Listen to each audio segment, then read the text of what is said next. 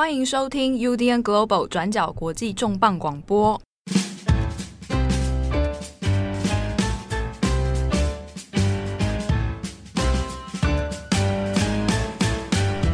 Hello，大家好，欢迎收听 UDN Global 转角国际重磅广播，我是编辑七号。今天的重磅广播呢，也算是一集特别节目，那会由我编辑七号呢来做远端的连线。我们今天的主题。要特别来讲一下东京，日本的 Tokyo。那因为刚好就是东京奥运的开幕式也已经在二十三号顺利举行了啊。那，无论是事前的准备，那东京这个城市所做的各式各样软体、硬体方面的准备，那到后来的。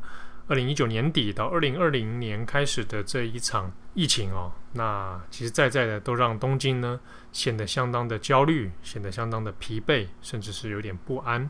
好，那今天也就趁着这一个东京奥运的时机点呢，我们想要特别来聊的，并不是奥运的本身，而是来来谈一谈，来回顾一下东京这个城市哦。那我们今天要远端连线的是转角国际的专栏作者陈威成。那他本人呢，其实也在东京住了好一段、好长一段时间哦。过去呢，也常常往返这个日本各各个地方哦。那过去我们曾经在做日本的年号更改的时候，也曾经啊来找陈威成做了一中间一个节目内容的客串哦。那这一次的题目，我们也来聊聊看，从他的角度，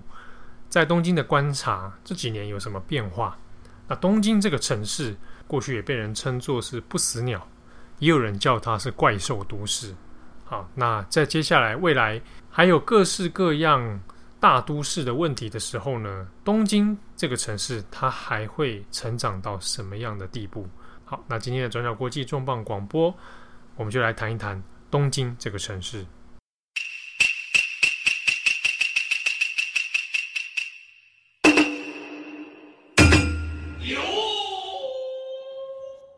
好，那我们今天的重磅广播 Podcast 呢，我们就来访问我们的转角国际专栏作者陈威成啊。哎，Hello，威成兄，Hello，七号兄，你好，大家好。陈威成他因为在我们转角国际长期来都写很多日本的相关议题哦，而且威成兄本身也是长期住在东京嘛，是对啊。哎，到现在大概多久啦？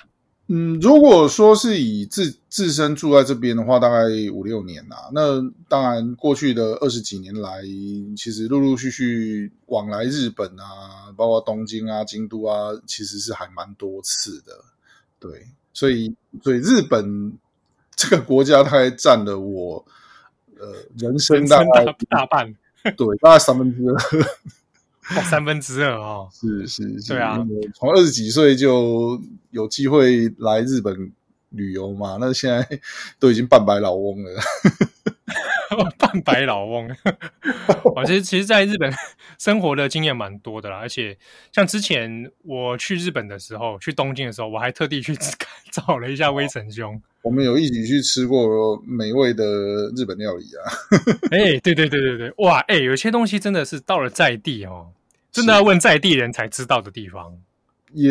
应该这样讲啦，就是说对我们来讲，这个是我们生活的一部分嘛。那那对于很多外来的观光客来讲，他们来到日本，可能会对很多在地的东西会很有兴趣。那刚好也就是我们可以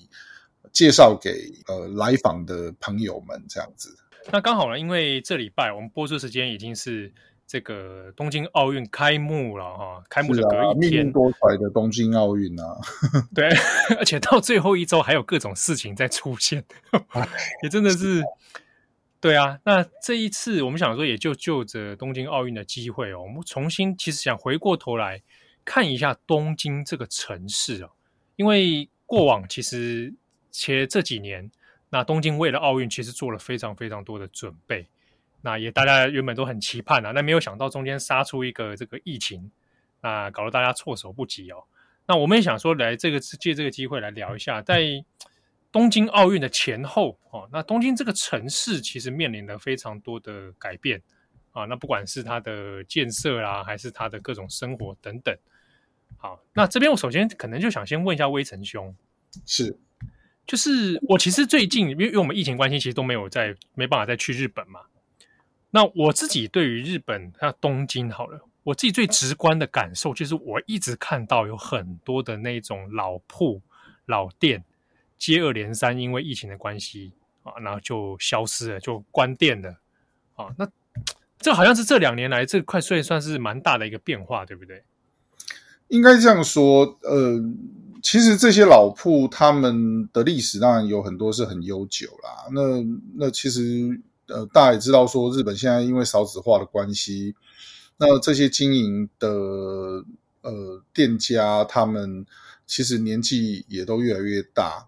那有一些很幸运，可能他们的儿孙辈愿意接，那可是有的可能就没有那么的顺利。那可能也前一阵子一直在撑着啊。那加上说，因为日本政府在推动所谓的观光立国。那很多老铺也因为这样子受惠，那呃，毕竟毕竟毕竟老铺有它的招牌嘛，那外国观光客有时候在网络上有查询到，我觉得这这个好像很棒啊，然后他们就就会来。那呃，也因为这样子的一个动力，可是因为这两年因为疫情的关系，那导致呃这样子的。利基点已经没了，那很多店家其实他们就会觉得说，与其这样子，那不如就呃，就刚好在这个时机点，选在这个时机点，他们就就结束营业这样子。那想起来是还蛮觉得有一点失落啦。对啊，因为我是像几个蛮让我讶异的，像那个歌舞伎座隔壁的那个那个老便当店。哇，一百五十二年的便当店，对啊，我那时候看到新闻的时候也是觉得哇，没想到歌舞伎座旁边的这样便当店都没有办法再继续做下去。是，因为因为毕竟，嗯，歌舞伎座歌舞伎座那一代过去也是出，当然他仰赖的其实并不是外国观光客啦，他他其实比较仰赖的是日本本地的观光客嘛。那可是因为疫情，现在到东京，现在目前已经。都实施第四次的紧急事态宣言。那这年这一两年来，其实，呃，紧急事态宣言对于这些店家的打击其实非常大，因为因为呃有时候要开，有时候不能开。那有时候可能可以开，可是呢，它可能规定就是说，哎，那什么时候，比如说晚上八点就要关店啊之类的。那再加上说，因为紧急事态，那外出的。旅客也的确少非常多，尤其是外来。我所谓的外来，并不是外国观光客，而是说，譬如说从呃其他的其他的县啊，譬如说东北地方啊、关西啊等等，来东京旅游，然后顺便哎想说去看一下歌舞伎啊，啊，买个欧米亚给啊之类的。对，那那就现在这些这些，就光日本本国的游客其实都少了一大半。那对他们来讲，其实真的是。呃，苦撑待变啊，可以这么说啦。那那那，既然现在已经遇到了这样的状况，那有一些可能他们的经营者年纪比较大的，他们可能也觉得太累了，所以就只好忍痛，就是把它收起来这样子。对，因为看到这样接二连三的这种诶老铺哦，然后他就关店了。但其实我那时候也在想，哇，那这个。这个疫情这一年呢，假设好了，我们乐观一点，也许明年后明后年可能可以再去日本旅游的时候，嗯、会不会好像东京的一些街头景象，可能跟过去几年前都已经完全，好像少了很多味道，或者是很多景观其实是变化的。其实东京这个都市哦，我呃有一个别称叫不死鸟，那不死鸟如果我翻成中文的话，其实就叫做浴火凤凰。那对。那为什么叫不死鸟？是因为东京这个城市，其实它从建成以来，它不断的遭遇了很多天灾人祸。那但是它很有趣的地方是在于说，它每次一旦被毁灭之后，它又可以重生。哦，我们从近代史来看，就是呃，像那个明利大火啊，江户时代的明利大火，啊，明历大火，哦，那个这是那被划到浮世绘里面的恐怖大火。对，它。把整个当时江户城区的大概一大半的市街区全部烧光，可是它烧完之后，它重生的时候，它的市街区是比原先的江户还要再大上一倍。可是就是就是江户就是靠着这样子的几年一次的大火，这样不断的扩大，它的那个整个范围。然后呃，明治维新的时候，其实也也有一些战争嘛，就是包括说上野战争啊，就把就把那个宽永寺那边的一些那种呃伽蓝啊、庙宇啊都烧光了。那才会有那么大的空地，后来 建建成了上野公园这样子。对，因为破坏，然后然后重生这样子。然后你看二，然后关东大地震，遇到关东大地震，又整个整个市区全部毁灭，然后然后又盖了一些更就是大量的使用新的当时新的技术，就是 RC 混凝土的技术。然后盖了很多新的大楼，可是这些大楼、这些楼房，可在二次大战的时候又 通通被摧毁。在关东大地震的时候，本来有一些新建的这种技术跟大楼，是结果结果没有想到，后来的这个都都被美军炸光了。哎，东京大空袭的时候，是啊是啊，所以所以其实东京一直不断的就是在这样子的一个呃毁灭又重生、毁灭又重生的一个巡回，然后就。就变成了现在的东京这样子，而且那个，比如说好，我们讲近一点，那东京大空袭，去看那个历史照片，那个真的这就是满目疮痍耶。那个整个就是平了啊，就是可能就是只有少数几栋还在，然后其他的，你看那个那个当时那个留下来的照片，那个真的是几乎是整个城，整个东京都内几乎是全部毁灭。对啊，然后在战后短短的几年之间，他又马上又可以突然站起来。我我们这样想嘛，上一次的东京奥运是一九六四年嘛，那那二次大战结束是一九四一九四五嘛，那也不过才十几年的时间，那十九年的时间，他可以从整个是被夷平的的一块地，然后变成可以举办东京奥运的一个新兴都市，那。这个其实就是可以说算是也算是东京的宿命，或者是它的呃一个哦，它它的一个对，或者说它它的一个这个城市的很特别的一个特色哦。是啊，我想全世界大概应该看不到任何有在一个都市是像东京这样子的，就是 它这么的多灾多难，然后又在每一次的灾难中不断的在站起来，不断的在站起来，对，然后不断的进化这样。所以，所以我们都常说，我们都常说，东京是一个活的都市。它因为不断的、一直不断的在改变。对，然后你看到这一次二零二零，本来应该二零二零啦，对，本来二零二一的这个东京奥运，那中间又遭遇了这个 COVID-19 啊，新型コロナウイルス。对，哦，但某种程度上，这个病毒也算是一种毁灭的灾情了哦。是啊，就是让东京原本活络的一个。呃，你要说它是呃观光经济也好，或者是说它的它的整个工商业啊，就是也也算是突然就 shut down 这样子，然后它就止住了。但是它 但是它并不会说，因为你整个人类的行为停住，它就停止了往前哦。哎，对，这个这个我也是觉得想问微尘兄，我觉得很奇妙哦。就是我们一般就可能想说啊，疫情中间，那这个整个城市的机能大概都是几乎停摆嘛。是。那奥运前后，其实日本东京本来就有在做一些很多延伸的开发啊等等。那在这个段期间里面，它还是在继续的吗？对，其实它并不会因为这个疫情，然后它就减缓它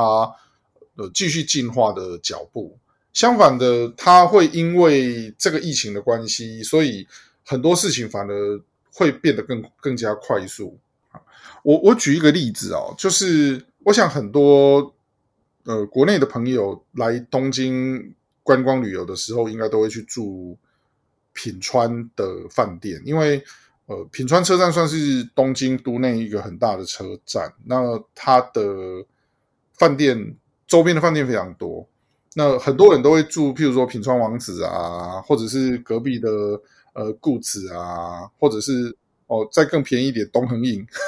这个我知道。对啊，东横印这也算是某种程度上也是蛮出名的了。对对对，就是就是这边很多饭店嘛，那当然比较可能有一些哎比较想要想要享受的，他可能就会去住，譬如说像那个四季饭店啊，也说是在品川品川周边嘛。嗯、那呃，可是其实品川，尤其是高轮口这一侧哦，他们现在正在进行一个算是十年来最呃，算是未来十年一个非常非常庞大的一个呃都市再开发计划。未来十年的话，就是到我们到二零三零年代的时候。对，到二零三零年代的时候，整个品川的，就是呃高轮口啦，就是面向品川王子的这一侧，会是跟现在呃之前大家来东京到品川的时候所看到的那个景观，会完全是不一样的。举一个例子哦，它的都市计划，它会把高轮口前面的那个国道十五号会整个盖住，它会在上面盖一个非常。庞大的一个算是空中广场这样子，然后连接会连接对对面的品川王子饭店啊，然后呃，像包括说现在顾此饭店，它现在已经封起来了，那大概很快它就会被拆掉，然后重新改建一栋三十二层的超高层大楼。哦，还要再盖大楼是不是？对，而且还不止这样子。它包括说，沿着国道十五号到呃，我们知道前一阵子就是东京有一个新的车站开业嘛，啊，啊对对对。对，高轮 Gateway，对高轮就是 就是说，它在众多的车站里面，它独树一格，叫 Gateway，对对对，就一个很奇怪的名字，就是高 高轮 Gateway。对对对，听说是这家东日本的社长很喜欢这个名字 哦，这样子是是，原来原来是个人兴趣，我还以为是说他有一些什么考量呢，不知道了。对，高轮 Gateway，对，那这个车站其实它周边以前它以前原本是这家东日本的车辆基地嘛，那它除了保留少部分当做它的驻车线之外，它其实大部分现在全部都在再开发，那包括说沿着国道十五号。的这一侧的大楼，现在也一栋一栋的全部拆掉了。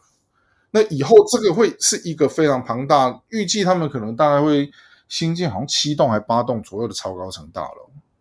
哦，七栋八栋，这其实如果是在十年内的话，是蛮庞大的。对，可能可能一开始会有三四栋吧，然后后陆后续还会再陆陆续续的新建啊。但是它整个都市计划从品川车站会一直延伸到田町。车站之前，好，那一大片会是一个非常非常庞大的一个都市再开发的一个计划。然后，它这个都市开再开发里面，其实是商业，应该算讲商业跟住也都合一的一个状态吧？对，它包括商业，然后包括有大型的卖场，然后包括有呃超高层的一个那种住宅大楼，就是。就是一个非常非常巨大的一个一个开发，那投入的企业包括说，我们其实耳熟能想的，包括丰田汽车啊、丰田自动、Toyota 自动车，然后西武集团、京京滨急行电铁集团等等，还有 JR 东日本，那他们这个其实整个整个计划这样子下来是非常非常可观的。讲一个连同，就是说不只是建地方地上建物嘛，比如说我交通网络的设计上面，多少也会受到一些影响。是啊，就像包括说他们会有新的一个道路的计划嘛，然后另外的话，铁道的部分，它现在品川车站也会进行一个大改建。那呃，它的路线其实陆陆续续都在改改造的啦。那那下一次像齐奥兄，如果明年后年可以来日本的话，你可能会发现说，哎，怎么怎么 跟我上次在平川见到你的时候不一样，会完全不一样这样子。对对对，哇，这改变其实应该我用想象，我因为我有去查一下那个品川那个系列的一些未来设计构想，哎，的确是我会我觉得完全是不一样，哎，是。对，而且我在想说，是哎，我那时候看那个时候疑问是说，哦，所以东京的那种成长的能量是开始在外溢的吗？应该这样说，就是当这些大型的开发案在实施的时候，那势必会有一些会有一些工商行号或者是原本的住民会受到影响嘛？那他们可能会暂时会迁移，迁离开到原本的地方。可是呢，这些这些他们他在移动，在所谓的人人潮移动的状态下，可能他可能也不会移动太远，他一定会就近找。那毕竟原本他们的生活的，或者是原本这家企业，它本来就是在这个地方，所以它可能会是往外扩散，但并不是迁移到别的地方去。那那在扩散的状态下，它的它会促成的是，呃，以这个地方为中心点的周边，可能大概譬如说五公里左右。的一个另外一番的一个经济的刺激啦，这个我们从对这个我们从那个涩谷涩谷其实也是在进行百年大改造啊。哦，对，涩谷这个是也是这几年有听到了一个话题啊。涩谷这边，因为像我我看我应该是二零一六有第一次去到涩谷的时候，我当时还讲说，哎，涩谷有些地方怎么感觉有有部分的区域，我总觉得有点太过怀旧啊。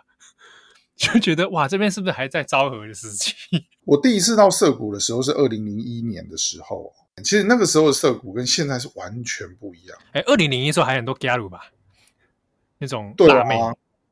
对啊，就是路上还很多啊。然后，然后其实那个时候的一个街景，其实跟现在，像现在，其实坦白说，这这二十年来，涩谷那边大概多了七八栋的超高层大楼，那之前是完全没有的。但是涩谷它就变成让整个涩谷的一个中由原本的中心点往外扩散。那现在整个涩谷，其实坦白说，整个涩谷它现在周边已经扩散的非常大，所以它那个会是一个很可怕，也是一个很可怕的一个再开发。哦，也是开始往边边这样子扩展扩展。对对，如如果我们好几个区域这样子扩展起来的话，它是不是等于是说我从东京都？然后慢慢慢慢的，真的是扩展成首都圈，往其他那个周边去蔓延。对，其实其实当年在战后的时候，整个首都的大都会圈就是这样子慢慢的建立出来的。那当时当时呃，整个东京也好，或者是包括周边的都市，像横滨啊等等，是因为受到战争的轰炸的关系，所以其实基本上整个。整个关东地区大概都是废墟啦，可是在，在整个呃一九四零年代末期开始，一直到一九六零年代这将近二十年的时间，呃，因为因为日本的复兴，然后加上他们的工商业也也整个呃像冲天炮一般的往上冲，那。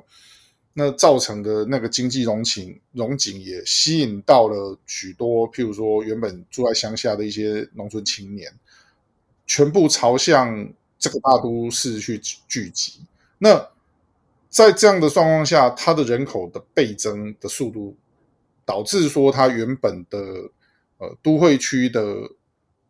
的一个范围，它是没有办法承受这么多人口，所以它就变成它必须要再往外面去扩展。那扩展到最后就变成是我们现在看到的一个呃所谓的首都圈，这么一个庞大人口将近四千万人的一个超巨大全世界第一大的一个都会都会区的一个形态。嗯，我这边就顺便来补充一下，因为讲到这个，呃，因为东京都现在人口以东京都来讲啊，就是一千三百九十多万，对，哦，那将近快要一千四百万了，是。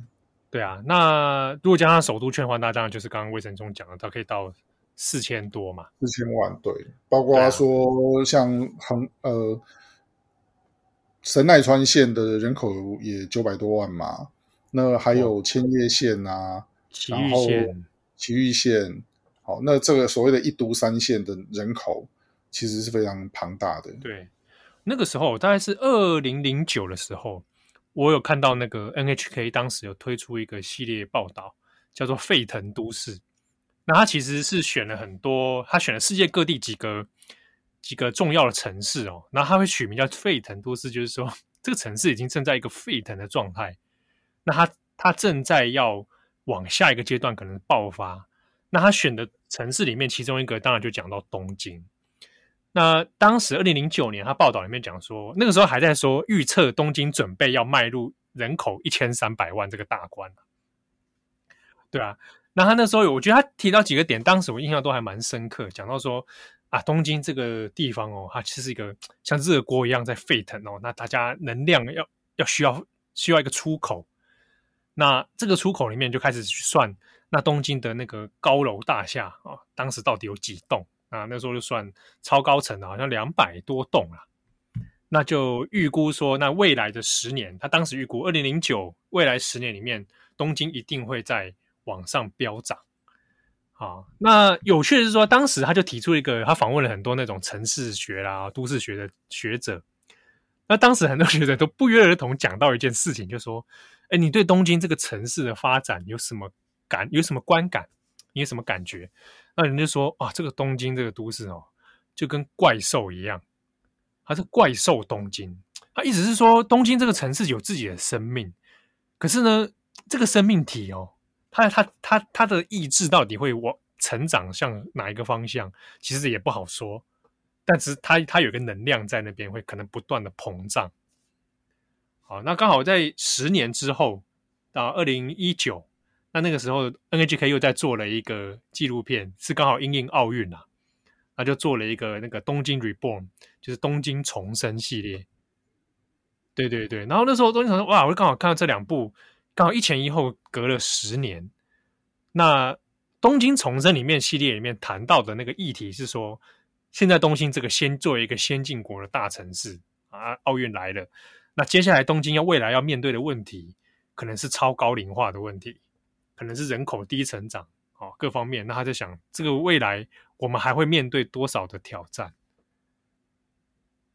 对啊，那这这两边其实我对照起来的时候，我觉得刚刚刚刚呼应刚刚这魏成功讲的几个点，我觉得蛮有意思的是，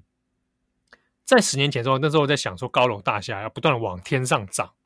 可是，在东京 reborn 的时候，就另外强调一个点是，东京如果未来要兴盛，它要必必定要一直往地下去涨，就是要把它地下化。然后，所以他花了很多篇幅去介绍，像那个隧道啦，然后巨大地下的那个管线啊等等。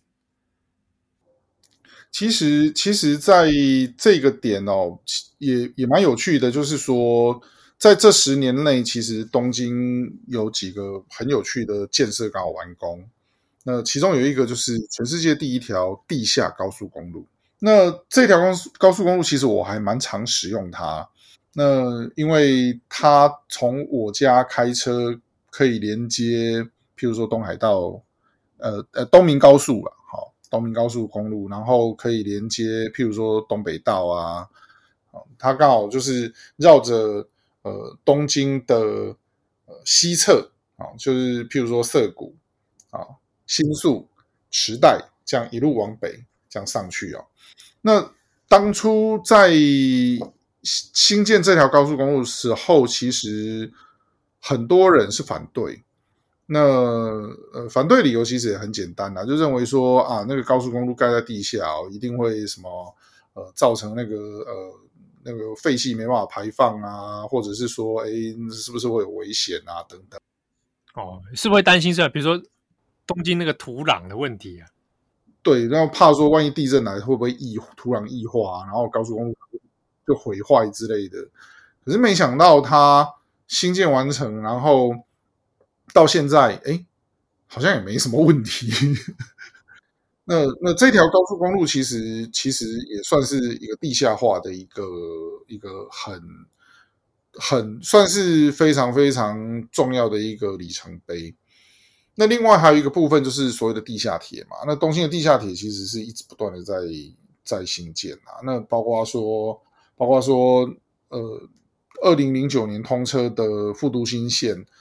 它的它的新建其实它算是解决了那个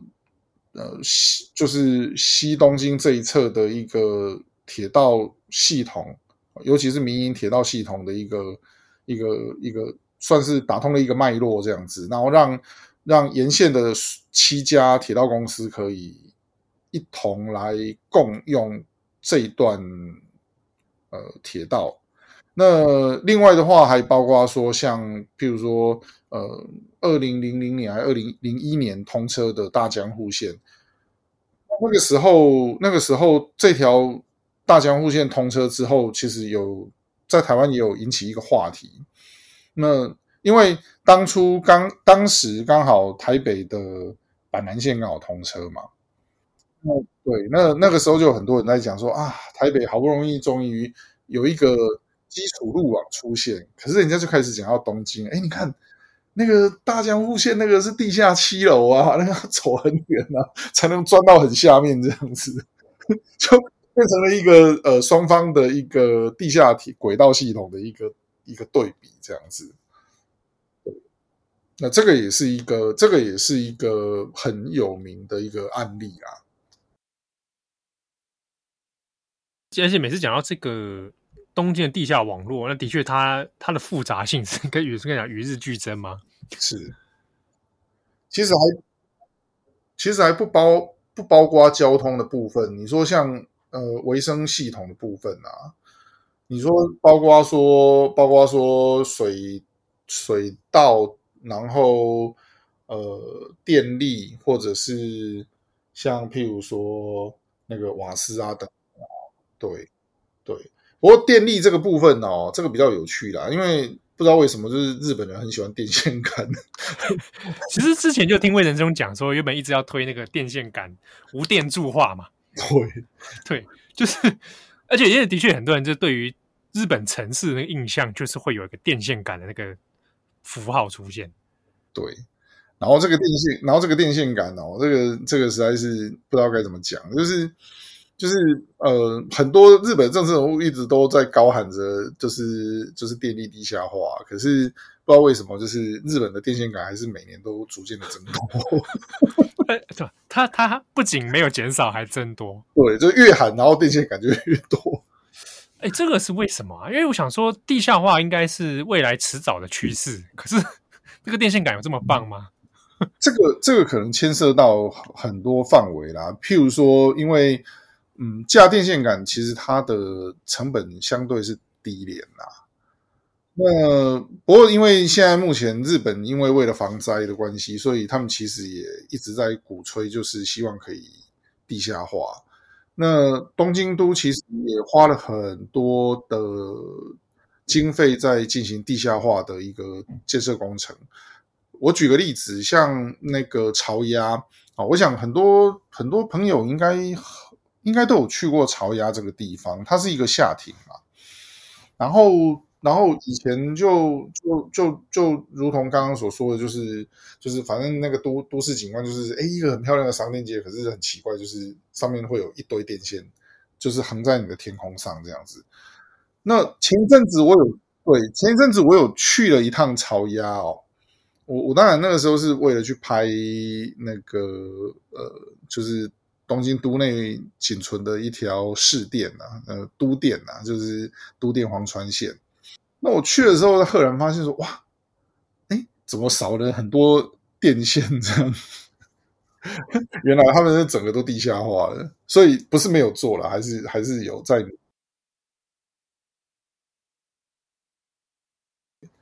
慢慢阶段性。所以我如果现在去朝鸭，那个电线杆已经有点已经都消失啊。对啊，都已经消失了，这样子。哇，那其实也，也算是一个日常景象的变化嘞。对，这也算是一个东京的一个进化。那当然，当然，这个这个例子也许是只有朝阳那附近的人有感受啦。但我我要讲的是说，其实对东京来讲，其实它的一个一个进化，有时候会让我们这种旧时代出生的人哦，会有一些。觉得空虚的原因是在于说，其实东京当然当然是不断的进化，当然新是好嘛，对不对？就是说，哎，那个你如果以防灾学的角度来看，其实像东京有很多那种老旧建筑，尤其是大概就是战后初期盖的那些建筑，其实是完全不符合现现代安全规范的啊。对，不管是防火也好，或者是耐震也好，其实都是没有办法符合的。而且很多是木木造建筑，对，甚至于说连水泥建筑都是哦，就是它的那个耐震耐震程度是不足的。但是，但是就是说，就是说，哎，以前我们印象中的那个昭和风，就是哎，譬如说，就是商店街啊等等。那东京的商店街其实，因为现在的都市在开发，其实它是在大量的减少之中。这当然牵扯到了几个部分，譬如说，第一个就是。嗯，现代人的一个生活消费习惯跟过去不一样嘛。好，那这是一个这是一个很大的问题。那第二个就是说，第二个就是说，因为有很多都市在开发，那这些都市在开发，其实它在进行都市在开发的过程中，譬如说它的道路必须要拓宽，然后然后整个譬如说。呃，可能周边的所有的地全部都要拆除的建筑物都要拆掉的状况下，它可能这个商店街就不见了。对，以以我自己住的地方来说，其实，在过往它是有很多商店街的。我我我有一次很无聊了，我就是去算说，哎，那个大概二十年前。我居住的这个地方，它到底有多少商店街？我算一算，大概有八条，有八条商就是两千年前后的时候。对，两千年前后是，而且甚至于说，哎，我现在住的房子的附近还有一间电影院。那我后来，对，我后来为了这个事情，我去查了一下，说，哦，原来我住的这个地方呢，在战后有三家电影院。可是他们有两家是在八零年代消失，就最后只剩下一家，在一九九九年，它也就收起来，然后后来现在就改建成公寓大楼这样子。那那商店街就不用讲了，像我家这边商店街目前看一看，就是大概只剩下三条嘛，三条商店街，那等于就是有五条商店街是已经消失了。差不多也就是在这二十年的时间，其实就变化这么多。对，就是大概在二十年左右，就几乎都消失殆尽，然后只剩下三条商店街。那这三条商店街有一区是真的是那种，就是那种很昭和风的那种，就是那种小巷子进去啊，然后两旁全部都是店那一种。但我都不知道，对，就是有点类似像，如果很如果朋友有兴趣，可以或许可以去那个。新宿的那个、那个、那个叫阳光啊，阳光勾路灯，哎，国路灯，对对对对对，黄金街啊，黄金街，对，那个那个黄金街哦，那个黄金街，就大概就是那个那个感觉。它其实很有趣的，它里面好多那种小店啊，是我很喜欢的小店，然后东西好吃，然后有的店是那种 pub，就是你去就是去点一杯。酒精饮料，然后可以在那听爵士乐啊，然后对对，可是可是因为疫情的关系，其实最近嗯也收了不少店家。对啊，尤其是在紧急事态之下，那个酒精饮料的限制，哇，这真的是叫苦连天。现在都不能，现在都不能卖酒精饮料。其实这样讲，我我之前也在想，因为像刚刚魏晨兄讲说那种很多昭和风情的。小店啊，或者商店街的消失，整体上来讲，我我那天也是无意间看到日本的报道，有很多人日本很多那种那种狂热的那种 mania 粉丝，就是喜欢去收集那种昭和建筑的。那也有有的人也会讲到说，哎，好像东京的那种昭和气息、昭和的建筑物啦，昭和留下来的一些店呐，哦，好像也都正在一步一步加速的消失了。那之中，比如说像前阵子在炒的那个中银胶囊塔，诶，也是就是确确定一定会之后会拆除。然后这种感觉好像是东京的一个一个某一种消快速消逝的一个现象。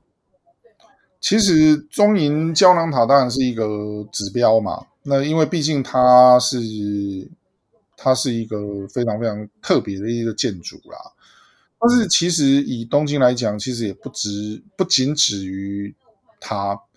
呃，像有乐町附近有一些蛮有名的一些建筑物哦，大概在一六一九六零年代左右兴建的一些建筑物，大概渐渐渐渐的也都被拆除了。哦，我我譬如说像那个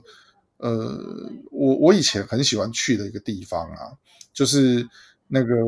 冰松町，冰松町旁边的东京的世贸中心，那个算算是都心的一个象征哦。对，它曾经一度是东京最高大楼，而且呢，它它的观景。它的观景台我很喜欢去，是因为它以前去的时候，它的正面就是就是那个 Tokyo Tower 东京东京铁塔。呃，它可以看到东京铁塔，也可以看到那个那个增上寺。然后呢，你在夕阳西下的时候特别漂亮，所以呃，每年的大年初一或者是的时候，就是很多会有很多呃。就是喜欢拍照的阿北啊，就 就很喜欢跑到那边，然后可能就是下午四四五在，因为因为冬天的日本大概日落时间都大概四点多就就就就就日落了，所以就是大概他们可能在两三点的时候就去那边等，就是赶快去占位置，然后在那边等等到那个那个太阳下去的时候，哇，然后听到那个快门声音，在噼啪的，对对，可是可是。在呃，他的隔壁，在几年前新建了一栋新的大楼，然后这个这个 view 就被挡住了。然后他们还在那个下面还贴了一个告示说：“哎，如果你想要看到东京铁塔的景，抱歉，现在没有。”哇，看不到了。他所以啊，基本上他那个就是景点，就是再也其实是消失了，对，就没有办法看了。对，你也再也看不到了。然后，然后他在今年的六月也就结束了营业，然后就封闭，然后准备要进行拆除解体的作业，这样子。嗯、那未来，未来那个整个有那个冰松町车站也要进行改建，所以他那边也算是一块一一个面积不算小的一个大改造。它也是一个在，我觉得它也是蛮有名的一个再开发案嘛。对，那其实他这个再开发案其实推了蛮久，就是他其实从那个从那个呃，他有一块地哦，以前算是算是那个细流的南侧这边有一块地是 JR 的地，那他们在那边整个再开发，然后开发建筑完成之后，他们把那个呃四就是有四剧剧剧团四季的一些剧场。就迁移到这个地方来。那另外的话，就是说，在呃东京世贸中心的南侧的部分，他们也已经有一块地正在进行改建。那那一块地其实地那那块基地还蛮大的。那那个改建也是超高层大楼啊。像整体上其实听下来，好像在未来的十年，东京的确是一个又在往下一个阶段。成长或者说不断在膨胀的一个一个趋势哦。是啊，而且它在短短的几年内就整个就整个突然 突突突然之间就，然后这边又封起来了，然后那边也也在拆，这样就短短的几年而已。诶，它并没有说因为疫情的关系，所以受到了任何的阻碍，它反而因为疫情的关系，所以很多的，譬如说。因为疫情嘛，那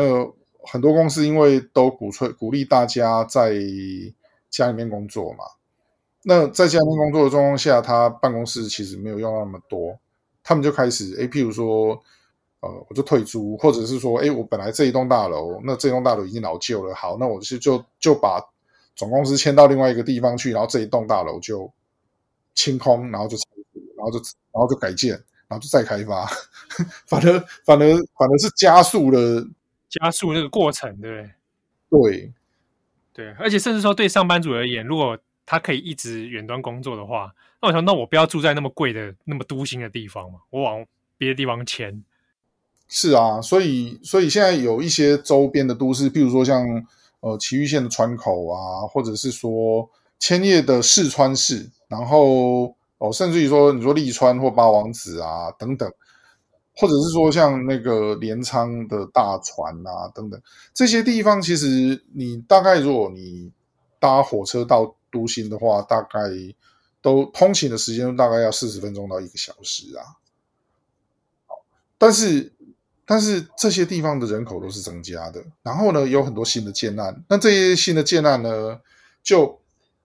标榜着所谓的后疫情时代建筑。那因为它的房房子里面就还会有工规划工作区呀、啊，然后工作区你还可以看着小孩，看着前面的小孩在干嘛这样子。哇，已经有这种 后疫情专用的，对，而且卖的还不错。哇，生活机能好，然后可可以在家里防疫的这种，是是是。哦，那的确是一个蛮有趣的变化哎。是啊，好。那这边我们想说，最后也大概来聊一下啦哦，就是我们聊到说在东京的一些生活记忆。我这边其实也想问一下威臣兄，是就是讲到，因为像东京的变化，这二十多年来哦，那可能有些东西，有些人事物的消失，有没有哪些东西是你觉得最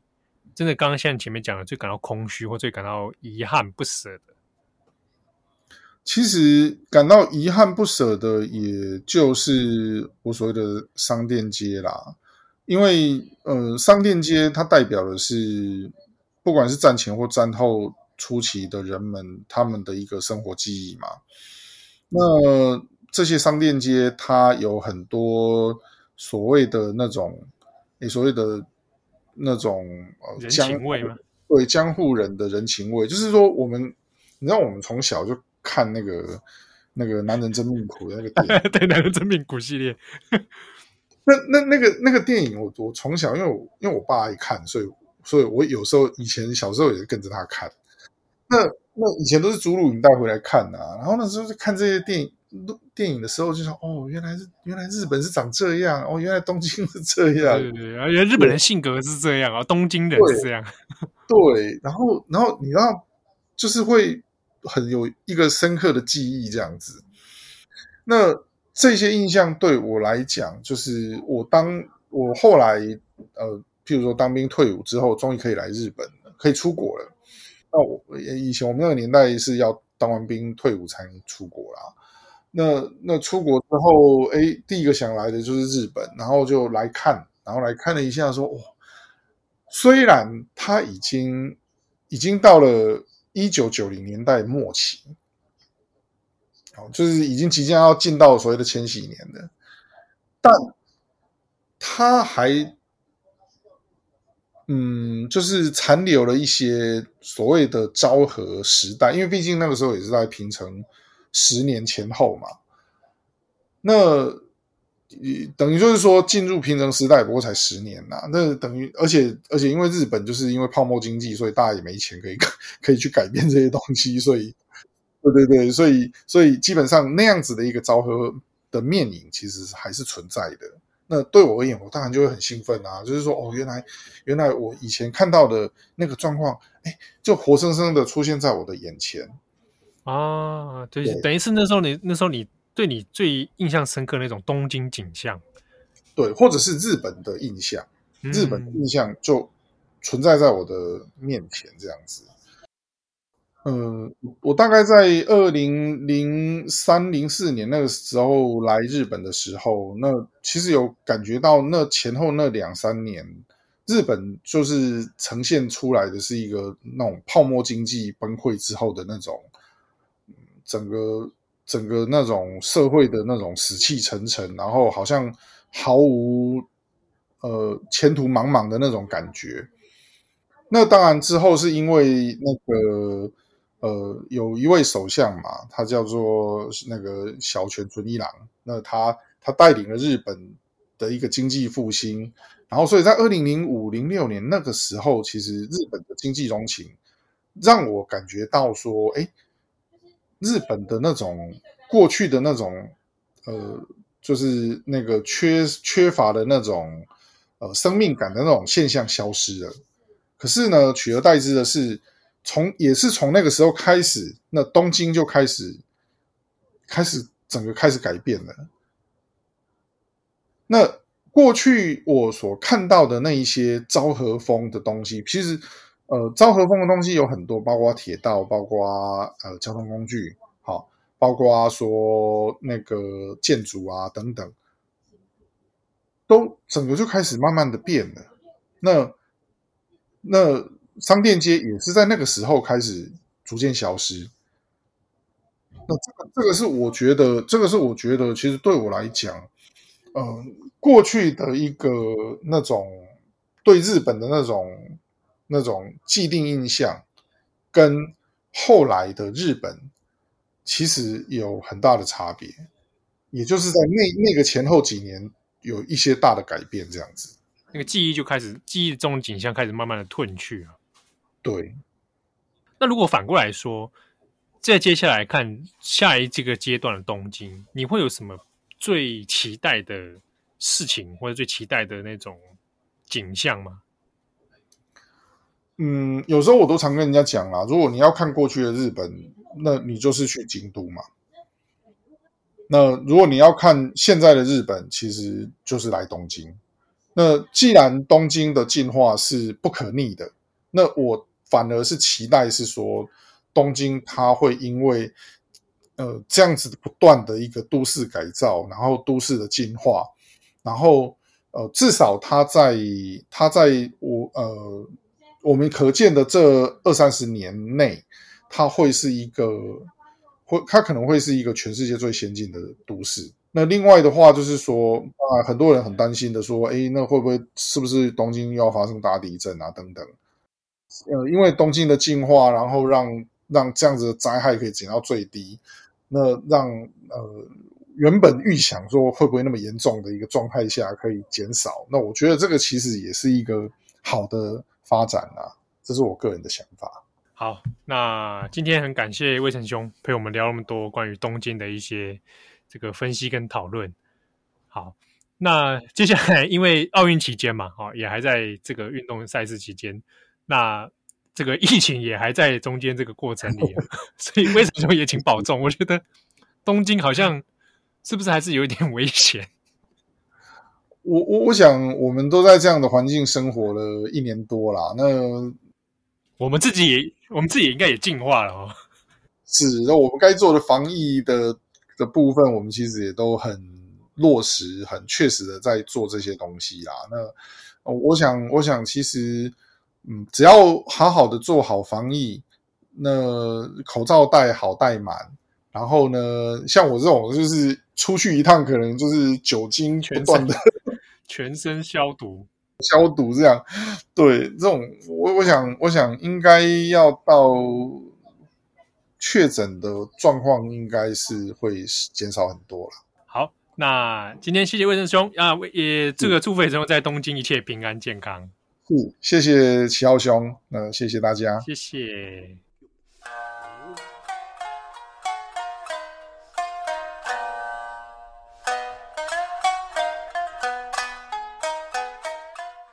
好的，那在节目的尾声呢，我们也推荐几个转角国际过去做过的文章，还有节目给大家。